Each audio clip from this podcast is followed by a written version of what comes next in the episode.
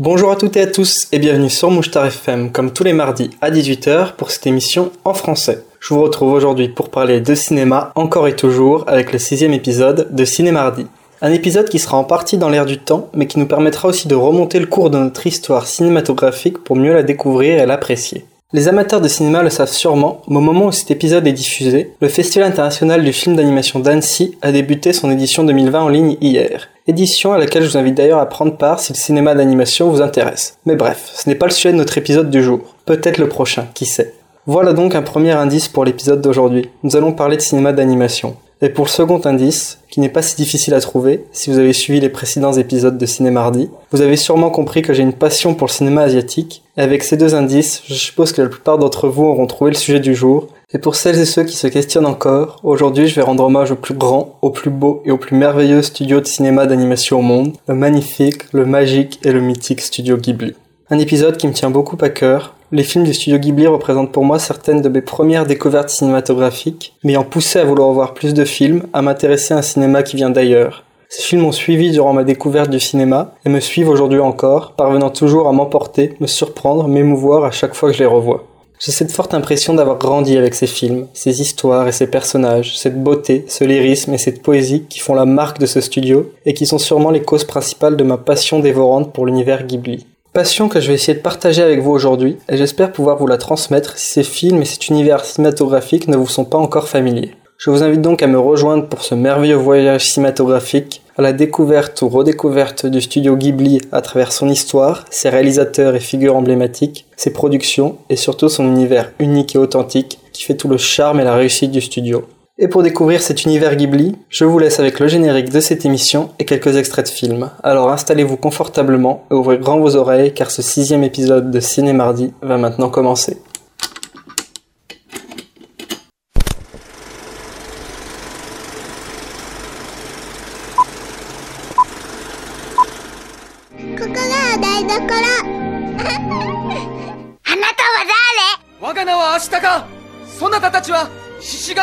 すると聞く古い神かクレモーナってどんな街かな？素敵な街だといいね。うん。古い街だって。あなたの本当の名は、琥珀川。ルヴァンスレフ Il rencontre de vivre. ディ Votre émission qui vous parle de cinéma en français sur Mouchtar FM.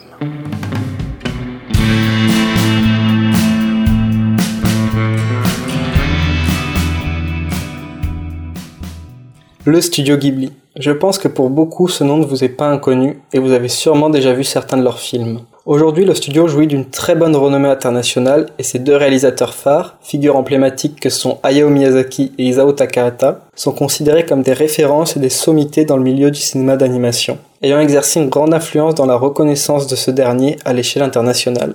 Mais bien qu'étant tous les deux les pères fondateurs du mythique studio, je vais essayer de ne pas trop m'attarder sur les détails de leur carrière dans cet épisode. Ne vous inquiétez pas, vous vous en doutez sûrement, mais je leur dédierai à chacun un épisode détaillé. Je vais donc plutôt me concentrer sur l'histoire du studio, ses réalisations, son apport et sa place dans le cinéma d'animation japonais, mais aussi mondial, tout en essayant de mettre aussi en avant ses autres réalisateurs estampillés Ghibli, et dont le travail est à mes yeux encore trop masqué par l'aura gigantesque de Miyazaki et Takahata, et qui pourtant force le respect et mérite selon moi une plus large reconnaissance.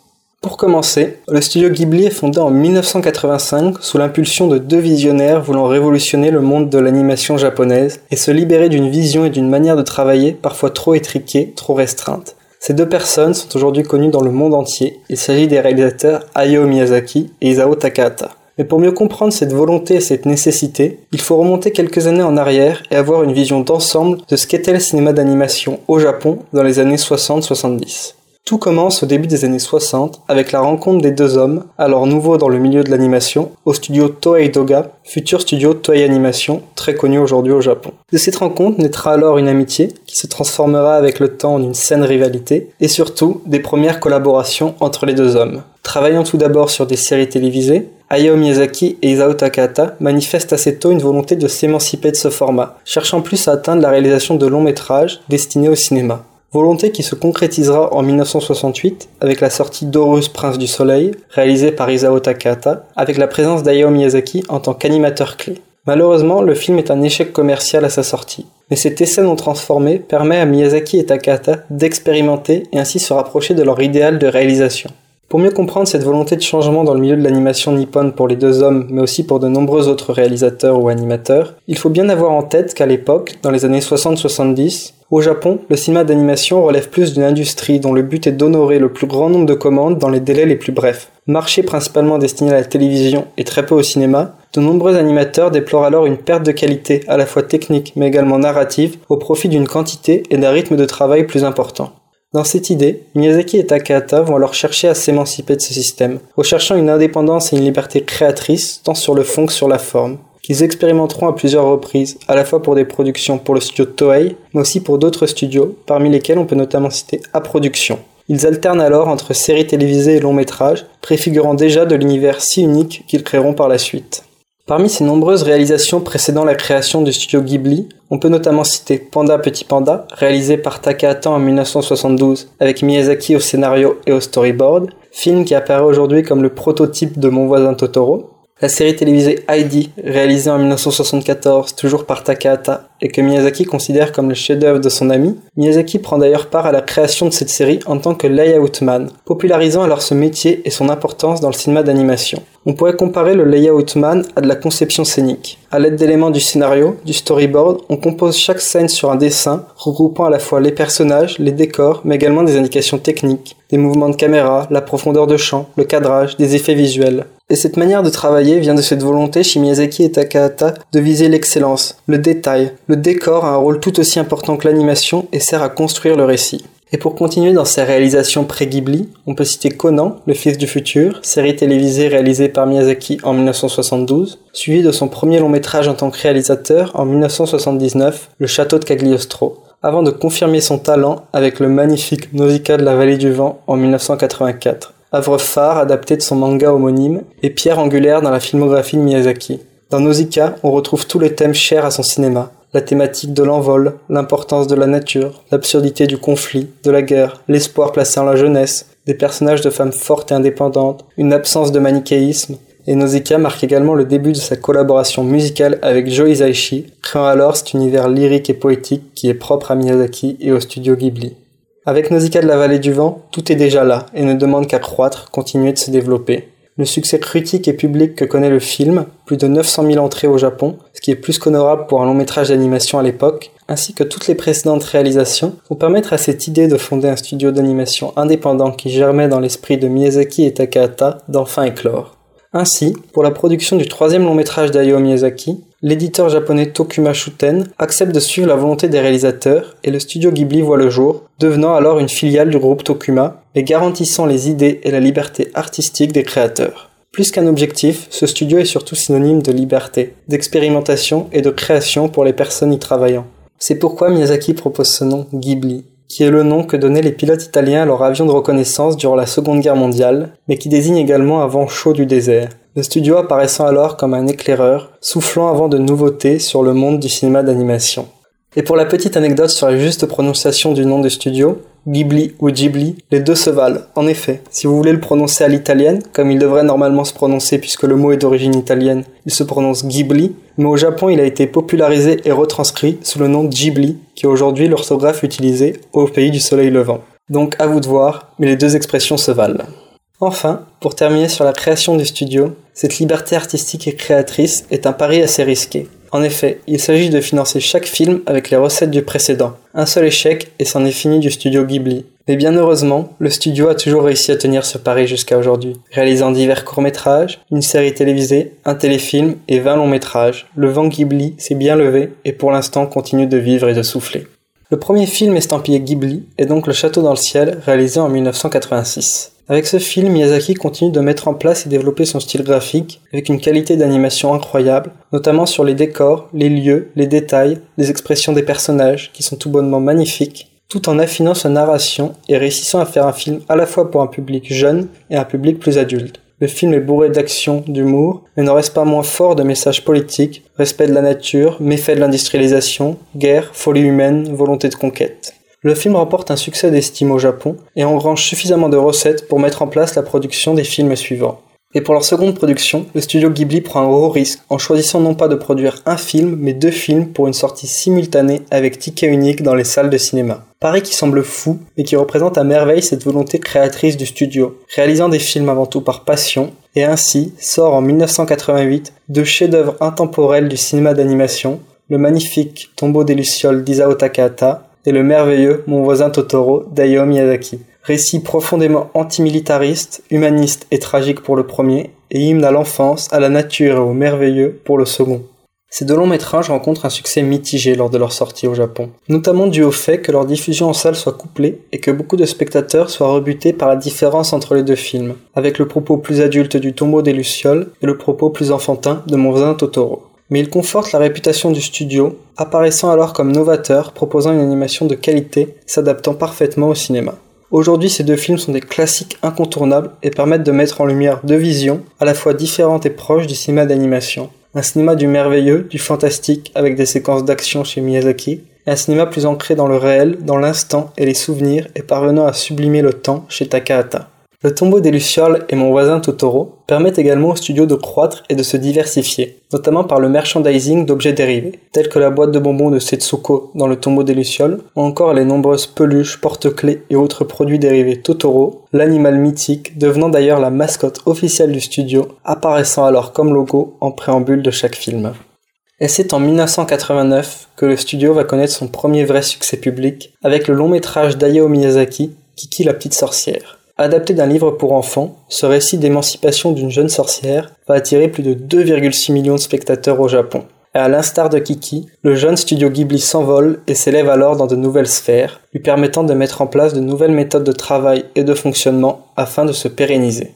On peut notamment noter un changement de locaux, passant de 300 mètres carrés à plus de 1100, une augmentation des salaires et aussi et surtout une embauche pour un emploi à plein temps pour les collaborateurs réguliers chose assez rare à l'époque dans le milieu de l'animation, les animateurs étant surtout intérimaires, voguant de studio en studio à chaque production. De plus, le studio Ghibli crée une section de formation afin de détecter et former les talents de demain. Ces évolutions dans la gestion du studio s'accompagnent aussi par la venue de Toshio Suzuki, qui rejoint définitivement Ghibli après avoir été impliqué dans la production de certains des précédents films. On peut considérer Suzuki comme la troisième grande figure emblématique du studio. Producteur émérite, il poussera le studio et les réalisateurs à se diversifier, à toujours viser l'excellence et jouera également un rôle important dans la mise en place de meilleures campagnes de promotion des films. Il deviendra également président du studio de 1991 à 2008 et il semble indissociable de la réussite du studio. Comme le dit Hayao Miyazaki, si Monsieur Suzuki n'avait pas été là, il n'y aurait pas eu de studio Ghibli. L'idéal que les deux hommes avaient en tête lorsqu'ils travaillaient chez Toei dans les années 60 se concrétise enfin, et le vent qu'ils souhaitaient lever commence à se ressentir de plus en plus mais c'est la décennie 90 qui va marquer la période faste pour le studio, acquérant alors une renommée nationale et également un début de renommée internationale qu'il mérite tant. Le prochain projet du studio est un film de Takahata, Souvenir goutte à goutte, qui sort dans les salles nippones en 1991. Adapté d'un manga, cette chronique nostalgique d'une jeune citadine passant un été à la campagne tout en se remémorant des souvenirs d'enfance goutte après goutte est un immense succès, prenant la tête du box-office japonais en 1991. Ce projet est aussi le premier à bénéficier des récents bénéfices du studio, et donc l'un des premiers gros projets du studio. Takahata continue de développer sa quête de réalisme, commencée dans le tombeau des Lucioles. Ici, Souvenir goutte à goutte se concentre sur les expressions, les sentiments des personnages et la manière de les retranscrire par l'animation, ainsi qu'une très belle manière de mettre en scène des souvenirs. Puis les projets s'enchaînent. En 1992, Miyazaki réalise Porco Rosso, récit d'un pilote d'hydravion à tête de cochon dans l'Italie de l'entre-deux-guerres. On retrouve aussi une dimension réaliste dans ce film, notamment due à cette fenêtre temporelle et géographique bien précise, première fois pour le cinéma de Miyazaki, et qui dépeint à merveille les environnements et décors. De nouveau, le succès est au rendez-vous au Japon et un début de reconnaissance internationale apparaît, notamment en remportant le cristal du long métrage au Festival d'Annecy en 1993. L'année 1993 marque aussi plusieurs nouveautés dans le travail du studio. Tout d'abord par l'achat et l'utilisation de matériel informatique et infographique, afin de recourir à certaines images de synthèse et ainsi fluidifier certaines animations, améliorer le rendu des reliefs ou encore s'attarder sur les détails composant les plans. Ces évolutions marquant un nouveau pas dans les techniques d'animation du studio Ghibli, faisant alors de Porco Rosso le dernier long métrage du studio entièrement animé à la main.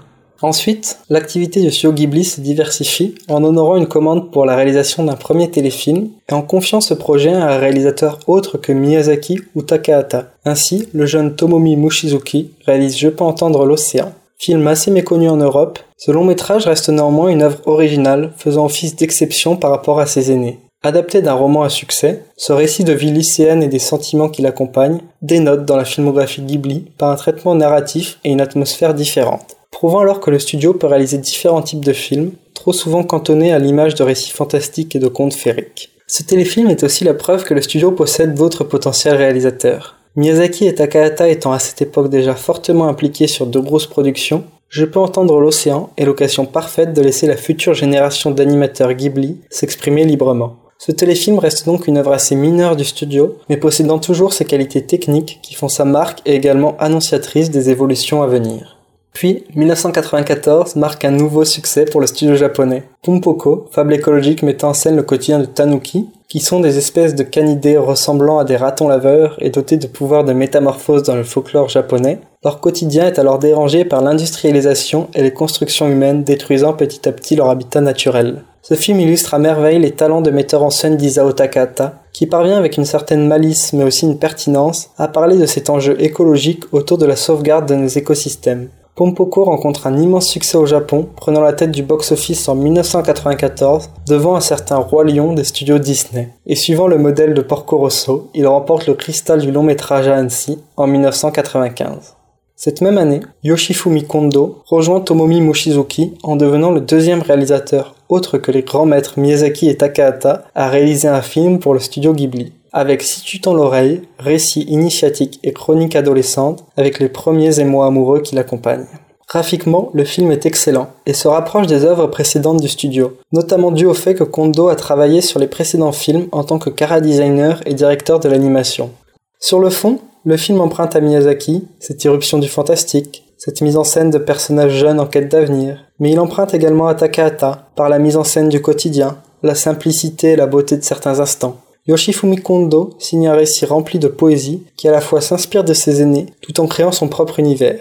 Il est d'ailleurs pressenti pour prendre la relève de Miyazaki, considéré comme son digne successeur. Malheureusement, il décédera brutalement quelques années plus tard, en 1998, n'ayant alors réalisé que cet unique long métrage, qui apparaît alors comme le témoignage de son talent et de son cinéma, et que je vous invite à voir, car longtemps méconnu en Europe, il a eu le droit à une sortie DVD il y a quelques années. Le décès de Kondo marquera profondément Miyazaki, qui avait trouvé en lui un collègue, un ami et surtout un successeur, à tel point que le maître envisageait de prendre progressivement sa retraite pour lui laisser la place. Cette perte va convaincre Miyazaki de rester dans le monde de l'animation, mais il va également renoncer à chercher un autre successeur, estimant avoir perdu le seul digne de lui succéder, et cela explique donc en partie cette difficulté que va avoir le studio à trouver, former et laisser la place à une relève aux deux réalisateurs fondateurs. Mais pour continuer avec l'histoire du studio Ghibli, le film de la décennie 90 est la fresque épique et magnifique d'Ayao Miyazaki, Princesse Mononoke. Projet entamé en 1995, ce film devient le plus long et le plus coûteux à produire jusque-là et apparaîtra dans les cinémas de l'archipel seulement deux ans plus tard, en 1997. Avec ce film, Miyazaki signe l'un de ses plus beaux chefs-d'œuvre. D'une ambition démesurée, ce récit épique prend place dans ce qui semble être le Japon de l'époque Muromachi, 1333-1573, elle voit alors s'opposer une civilisation humaine s'industrialisant de plus en plus et détruisant la nature à petit feu, à des divinités animales prêtes à verser le sang et sombrer dans la folie pour protéger leur environnement. Ce film regroupe les thèmes chers à Miyazaki. Préservation de l'environnement et de la nature, l'absurdité du conflit et de la destruction, la bravoure, l'importance de la jeunesse, le tout doté d'une animation impeccable et de séquences au lyrisme et à la poésie exceptionnelle, sublimé par les majestueuses compositions musicales de son fidèle acolyte, Joe Plus proche d'un Nausicaa que d'un Totoro, Princesse Mononoke est également un rappel que derrière le poète, le rêveur qu'est Miyazaki, se trouve un homme en colère, un homme engagé et aux idéaux forts qu'il souhaite transmettre à travers ses films. Loin de tout manichéisme, le film dénonce, questionne et s'en retrouve alors sublimé.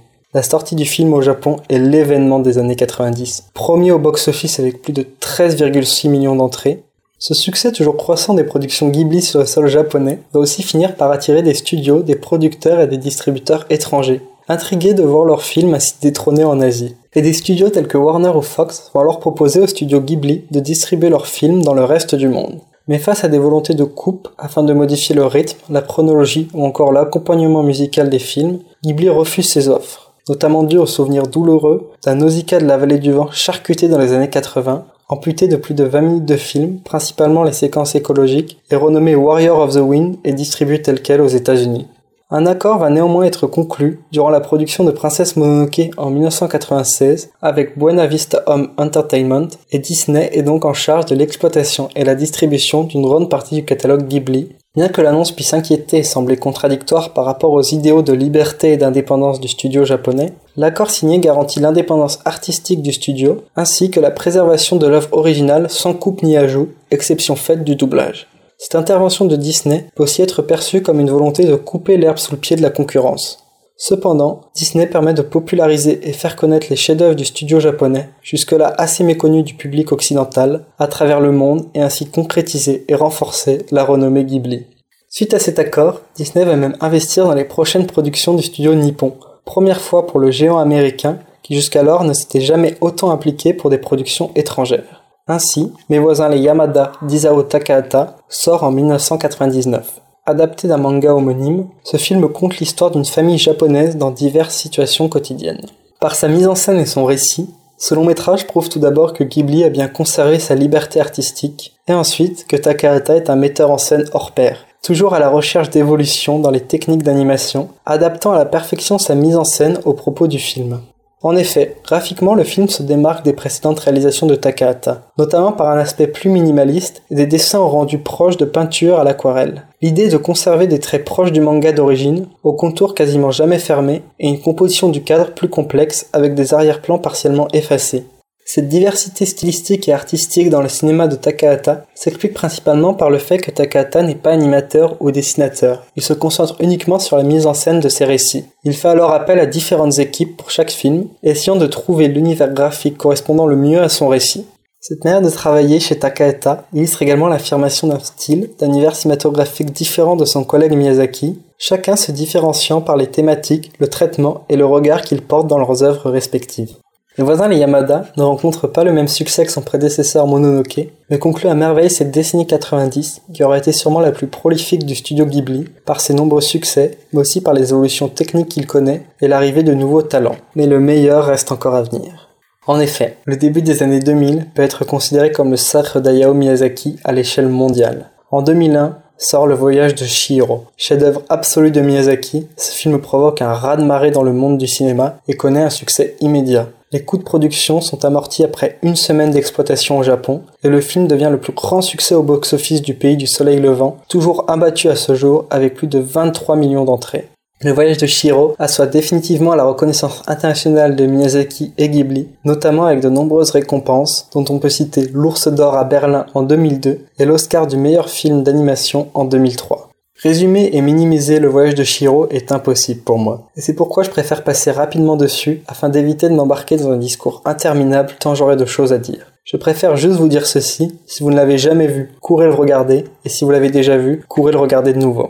Face à cet immense succès du voyage de Shihiro, la prochaine production de Ghibli rencontre un succès plus mineur et passe plus inaperçu, mais permet à Hiroyuki Morita, un jeune réalisateur, de réaliser son premier long métrage, Le Royaume des Chats, en 2002. Récit fantastique où Haru, jeune lycéenne, va découvrir et se rendre au Royaume des Chats. Moins ambitieux et abouti que les réalisations des deux maîtres, ce film reste très agréable et prouve une nouvelle fois que Ghibli dispose d'une nouvelle génération talentueuse qui a besoin de passer aussi par la mise en scène, la réalisation pour progresser et trouver son univers, son style. Et dans cette optique de renouvellement, de quête d'une relève, la prochaine production du studio, à savoir l'adaptation d'un roman fantastique, Le Château de Hurle, est confiée à un nouveau et jeune réalisateur, Mamoru Ozoda, aujourd'hui connu comme un grand du cinéma d'animation japonais, notamment avec Les Enfants Loups à Meyuki, Le Garçon et la Bête ou encore plus récemment, Mirai ma petite sœur. Cependant, suite à des mésententes entre le réalisateur et le studio, Mamoru Ozoda quitte le projet, qui sera alors repris par Miyazaki et deviendra le château ambulant, sorti en 2004. Dans la lignée d'un Mononoke ou d'un Shiro, œuvre magistrale et foisonnante, impossible à résumer ou minimiser, château ambulant apparaît comme l'aboutissement stylistique et narratif de Miyazaki. Œuvre complexe et grandiose, le réalisateur signe un nouveau chef-d'œuvre, renforçant son aura grandissante de maître absolu du cinéma d'animation japonais. Puis, en 2005, le studio Ghibli connaît une nouvelle mutation, en devenant totalement indépendant et s'affranchissant du groupe Tokuma, jusque-là actionnaire principal du studio. Et cette même année, le producteur Toshio Suzuki crée la surprise en annonçant le nom du prochain réalisateur Ghibli. Un jeune homme sans formation de réalisateur, jusqu'alors directeur du musée Ghibli, ouvert depuis 2001, son nom, Goro Miyazaki, le fils du maître. À l'été 2006 sort donc Les Contes de Terre-Mère, adapté d'une saga de fantasy américaine, récit d'aventure et initiatique d'un jeune prince dans un univers d'heroic fantasy. Malgré un bon succès au box-office japonais, plus de 4 millions d'entrées, le film ne fait pas l'unanimité des critiques et divise également au sein du studio Ghibli, notamment par cette décision d'avoir choisi un réalisateur inexpérimenté, créant même un conflit entre Miyazaki père et Miyazaki fils qui ne se parleront plus durant toute la production du film. On peut effectivement reprocher au conte de Terre-Mère un manque d'originalité et de subtilité dans son scénario, notamment par une forme de manichéisme assez grossière, tranchant fortement avec les précédentes productions. Mais sur la forme, le film est une réussite et prouve bien qu'il s'agit d'un Miyazaki, à savoir si le talent est héréditaire. Un premier long métrage en demi-teinte donc pour Goro Miyazaki, mais qui semble porteur d'espoir pour la suite et pour cette nouvelle génération tant recherchée. Dans le même temps, Hayao Miyazaki s'attelle à la réalisation de son dixième long métrage, Pogno sur la falaise, sorti en 2008. Libre revisite du classique conte de la petite sirène, avec ce film, Miyazaki s'éloigne de la grandeur, de la folie et du chaos du château ambulant pour revenir à un récit plus simple, à hauteur d'enfant. Le film semble être un retour aux sources d'un point de vue graphique, on retrouve l'esthétique des premiers Ghibli et une animation en grande majorité réalisée à la main. Une œuvre plus calme et tranquille, mais qui n'en reste pas moins pleine de beauté, de poésie et d'espoir. Comme le dit Miyazaki, en grandissant on apprend à trahir ses promesses. Dans ce film je voulais dépeindre un enfant qui tient les siennes. L'année 2008 marque aussi la fin de Toshio Suzuki à la présidence du studio Ghibli, ce qui lui permet de revenir et de se concentrer plus fortement sur son activité de producteur, qui selon lui passe avant tout par la quête de réalisateurs pouvant prendre la relève de Miyazaki et Takahata. Et c'est ainsi que Arietti, le petit monde des chapardeurs, voit le jour en 2010. Adapté d'un roman britannique, ce film réalisé par Hiromasa Yonebayashi dépeint la vie d'Arietti, jeune fille lilliputienne, et sa rencontre et amitié avec Sho, adolescent de taille humaine. À mes yeux, on y retrouve ce qui faisait la force de Si tu l'oreille, à savoir cette empreinte d'éléments cinématographiques des deux maîtres, tout en parvenant à développer et créer un univers personnel. Hiromasa Yonebayashi signe là un très beau film, attachant et tendre, prouvant qu'une relève existe bien au studio Ghibli. Il faut juste lui laisser sa chance. Miyazaki ajoutera même à ce sujet que Yone Bayashi est le premier réalisateur né et élevé au studio Ghibli. L'année suivante, en 2011, Goro Miyazaki, réconcilié avec son père, retente sa chance, mais cette fois sous le regard avisé de son paternel. Miyazaki père supervise en effet le scénario du film et certaines séquences, tandis que Miyazaki fils se charge de la réalisation. De cette collaboration familiale naîtra La colline au coquelicot, libre adaptation d'un manga des années 80, contant un récit d'amitié et de vie d'adolescent dans le Yokohama des années 60. Ce second film de Goro Miyazaki est beaucoup plus apprécié que le premier et semble plus abouti tant sur le fond que sur la forme. Goro Miyazaki parvenant à sortir en partie de l'ombre de son père et commençant à poser un style graphique et narratif qui lui est propre. Empruntant des éléments de mise en scène à son paternel, notamment sur la narration ou la composition du cadre, mais se rapprochant plus du style de Takahata, sur le rythme du récit, laissant de la place au temps, sublimant ces instantanés de l'existence composés de petits silences et d'émotions discrètes. La colline au coquelicot confirme donc la volonté de réalisation de Goro Miyazaki, également sa volonté de livrer un cinéma de qualité mais qui lui est personnel, s'intégrant alors parfaitement dans l'optique et la vision du studio Ghibli. Puis vient l'année 2013, qui s'annonce pleine de changements pour le studio, en effet, les deux réalisateurs fondateurs annoncent travailler chacun sur leur prochain long métrage. Après plus de 30 ans d'existence pour le studio Ghibli, cette nouvelle sonne comme la révérence finale pour Hayao Miyazaki et Isao Takahata. La sortie de leur film est tout d'abord prévue pour une diffusion groupée afin de réitérer la double sortie du tombeau des Lucioles et de Mon voisin Totoro 25 ans plus tôt. Cependant, dû à de nombreux retards de production, Isao Takahata ne peut pas livrer son film dans les temps et les deux films sortiront en décalé. Le vent se lève d'Hayao Miyazaki sort donc le premier. Biographie adaptée de Jiro Hirokoshi, le concepteur des Zero, avions de guerre japonais durant la Seconde Guerre mondiale. Loin des grandes envolées fantastiques des précédents films, Le vent se lève apparaît plus ancré dans une dimension réaliste et semble être la l'œuvre la plus personnelle de Miyazaki à ce jour. Le film expose une vision assez pessimiste du réalisateur envers l'humanité, mais reste cette beauté et cet espoir de l'envol avec cette magnifique phrase du poète français Paul Valéry et que l'on retrouve à plusieurs reprises dans le film le vent se lève, il faut tenter de vivre. Résonnant alors à merveille avec l'œuvre d'Ayao Miyazaki et le studio Ghibli. Et quelques mois plus tard, l'éternel compagnon de route de Miyazaki, son collègue, mentor, rival et ami, sort le magnifique Le Conte de la Princesse Kaguya. Après 14 ans d'absence sur grand écran, 14 années principalement dédiées à des projets plus personnels et à la formation de nouveaux animateurs, nouveaux metteurs en scène, Isao Takahata revient en force avec cette adaptation d'un conte traditionnel japonais. Ce long métrage connaît un succès critique très enthousiaste et qui ne se retrouvera pas dans la reconnaissance publique, le film subissant un important revers commercial. Pourtant, ce film est une merveille, notamment par sa forme, avec un recours au fusain et à l'aquarelle, et un travail sur l'arrière-plan et la composition, faisant à mes yeux de ce film un chef-d'œuvre à la beauté incomparable. Ultime témoignage de l'art cinématographique d'Isao Takahata, qui décédera quelques années plus tard en 2018, un grand maître qui aura fait énormément pour le cinéma d'animation, devenant un modèle, une source d'inspiration pour toute une future génération de réalisateurs. Après ces deux films, et une annonce de semi-retraite des trois grands hommes de Ghibli, à savoir Miyazaki, Takahata et Suzuki, ainsi que cette volonté grandissante de passer le relais à une nouvelle génération, il plane dans l'ère du studio Ghibli, une ambiance de fin d'époque, prêt à accueillir des changements et ainsi évoluer. Après plus de 30 ans d'existence remplie de productions diverses et d'ébullitions créatives, le studio semble ralentir le rythme afin de réfléchir à l'avenir. Et dans cette idée, Hiromasa Yonebayashi réalise son deuxième long métrage pour le studio, Souvenir de Marnie, qui reste à ce jour l'ultime production de Ghibli en tant que long métrage destiné au cinéma. Un récit centré sur la jeunesse de nouveau, et cette période de l'adolescence durant laquelle on se cherche, on se construit. Œuvre pleine de finesse et de délicatesse, apparaissant très personnelle et prouvant que Yonebayashi a trouvé son style, parvenant à se libérer d'une image Ghibli très takahatienne ou miyazakienne. C'est peut-être là l'une des raisons qui va expliquer le semi-échec du film, poussant le réalisateur à quitter Ghibli pour expérimenter ailleurs, signant ainsi un arrêt de la production cinématographique jusqu'à ce jour.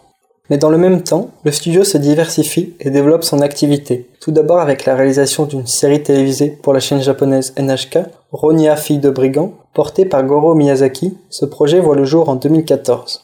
Première production télé pour Ghibli et réalisée 100% en 3D CGI, cette série marque une évolution également dans les méthodes de travail et dans les activités du studio. Ghibli va aussi s'impliquer pour la première fois dans la production d'un film étranger en 2016 avec La Tortue Rouge du néerlandais Michael Dudok de Witt, le studio Ghibli coproduit alors le film, l'accompagnant et le conseillant notamment sur la direction artistique. En résulte alors une œuvre internationale, sans dialogue, pétrie de multiples influences et d'une beauté et d'une poésie rappelant les grandes œuvres du studio japonais, dont l'influence dans le monde de l'animation semble impossible à contester aujourd'hui, faisant maintenant partie de ces figures légendaires de notre histoire du cinéma. Aux dernières nouvelles, le studio a deux projets en cours de production, menés par la famille Miyazaki. Aya et la sorcière, téléfilm destiné à la télévision japonaise, réalisé par le fils, avec une sortie prévue en 2020. Et Comment vivez-vous, projet de long métrage destiné au cinéma et mené par le père, dont la production avance très lentement et pour l'instant aucune date de sortie n'a été communiquée.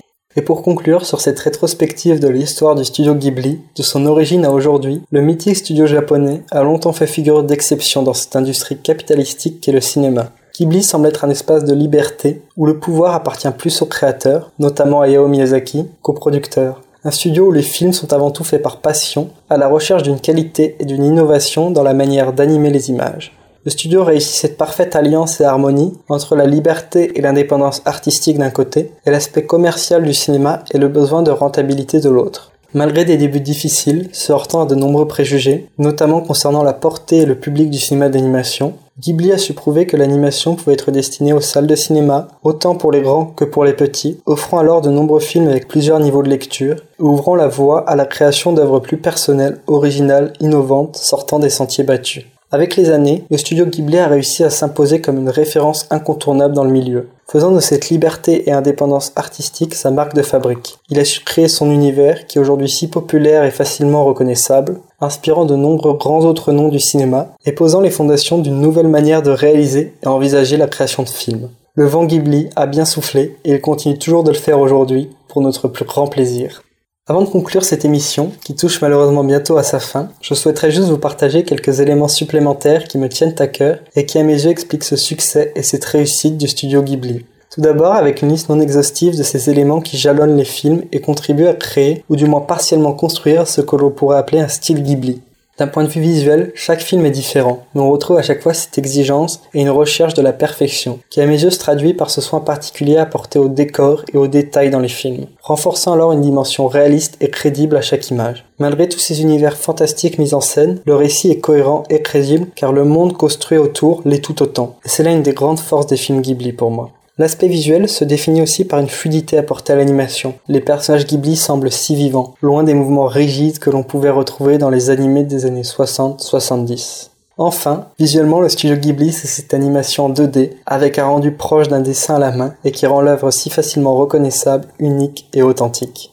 Cette qualité de réalisation s'explique surtout par la manière de travailler d'Isao Takahata et Hayao Miyazaki. Tous les deux très exigeants et véritables bourreaux de travail, ils font preuve d'un investissement total lors de la production d'un film et demandent la même chose de leur équipe. Créer un film au studio Ghibli est donc un procédé long et exténuant, et cela peut aussi expliquer cette difficulté à former une nouvelle génération, face aux exigences des maîtres et leur aura, difficile pour de jeunes animateurs de s'épanouir et trouver leur propre voie. Mais malgré cela, le processus créatif Ghibli reste guidé par la passion du cinéma, cette forte volonté de créer une œuvre originale, personnelle et belle. Ensuite, comment parler du studio Ghibli sans évoquer l'environnement sonore? Tout d'abord par un soin apporté au doublage, le meilleur exemple étant sûrement le doublage de la jeune Setsuko dans le tombeau des Lucioles d'Isao Takahata. Afin d'être le plus réaliste et crédible possible, Takahata fait le choix d'enregistrer toutes les répliques du personnage par une petite fille du même âge, à savoir 4 ans, obligeant alors l'équipe d'animation à créer et animer les images après l'enregistrement des dialogues afin d'être raccord.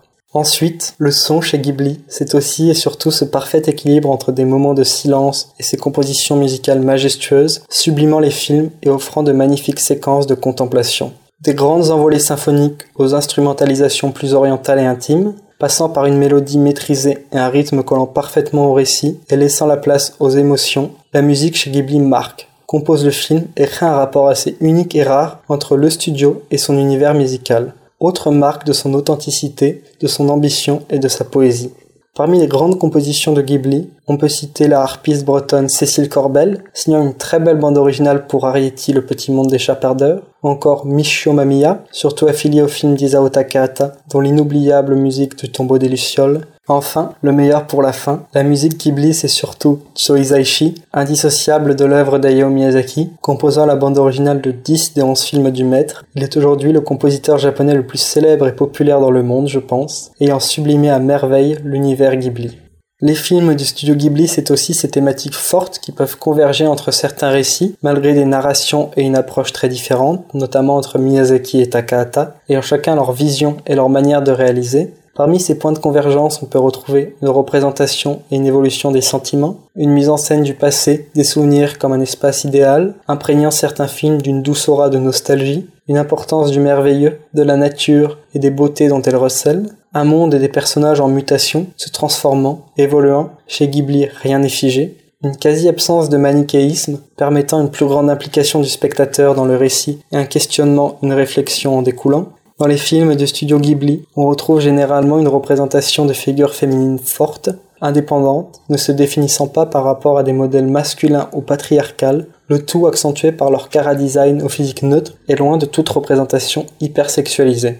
Et enfin, Ghibli, au-delà de cette œuvre cinématographique majestueuse et unique, c'est également un univers étendu, composé de pléthores de courts-métrages, de mangas, de recueils, et un somptueux musée en plein cœur de Tokyo, J'en ai parlé brièvement dans l'histoire de Ghibli, mais il fait lui aussi partie entièrement des projets du studio, imaginé, dessiné et planifié par Hayao Miyazaki, dirigé pendant plusieurs années par Goro Miyazaki. Celui est comme un prolongement de l'univers Ghibli. Sa visite, à l'image des longs métrages du studio, est une expérience unique. Nous plongeons au cœur de cet univers lyrique et fantastique créé dans les films. Si vous avez un jour l'occasion d'aller au Japon, je vous invite à essayer de vous y rendre, il en vaut largement le détour. En attendant, vous pouvez toujours le découvrir sur YouTube à travers une série de vidéos le présentant sur la chaîne officielle du musée. Puis, le studio Ghibli, c'est encore beaucoup d'autres choses, mais si je continue sur cette lancée, je risque de ne jamais m'arrêter, et je préfère aussi vous laisser l'opportunité et la surprise d'aller découvrir tout cela par vous-même. Et pour clôturer tout cela, je dirais qu'il y a parfois des films que l'on voit une première fois, puis une deuxième, puis encore et encore, et qui nous marquent et restent gravés en nous. Les films du studio Ghibli ont cet effet-là sur moi, offrant alors une expérience cinématographique unique et authentique, livrant tout ce que le cinéma a de plus beau à offrir, faisant à la fois voyager, rêver, ressentir et réfléchir.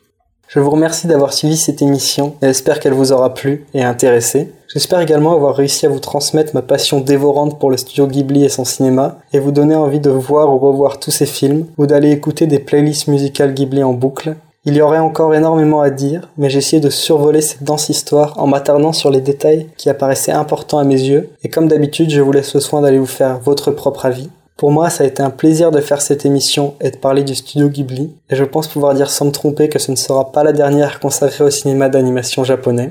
Enfin, pour préparer cette émission, je me suis aidé du MOOC Hommage au studio Ghibli, les artisans du rêve aux éditions Inis, ainsi que du site internet Buta Connection, qui sont tous deux de véritables mines d'or, et si le sujet vous intéresse, je vous invite à aller y jeter un œil. Puis, pour mieux découvrir le quotidien et le travail au studio Ghibli, je vous recommande les documentaires Le Royaume des rêves et de la folie de Mami Tsunada, Never Ending Man Hayao Miyazaki de Kaku Arakawa et la série 10 ans avec Hayao Miyazaki que vous pouvez visionner gratuitement sur le site NHK World. Sur ces bonnes paroles, je vous dis au revoir et à bientôt sur Mouchtar FM, sur les ondes au 89.6, mais aussi sur les internets sur notre Facebook pour connaître et avoir toutes les infos des futures émissions, et également en podcast si vous n'en avez pas eu assez. Bon film à tous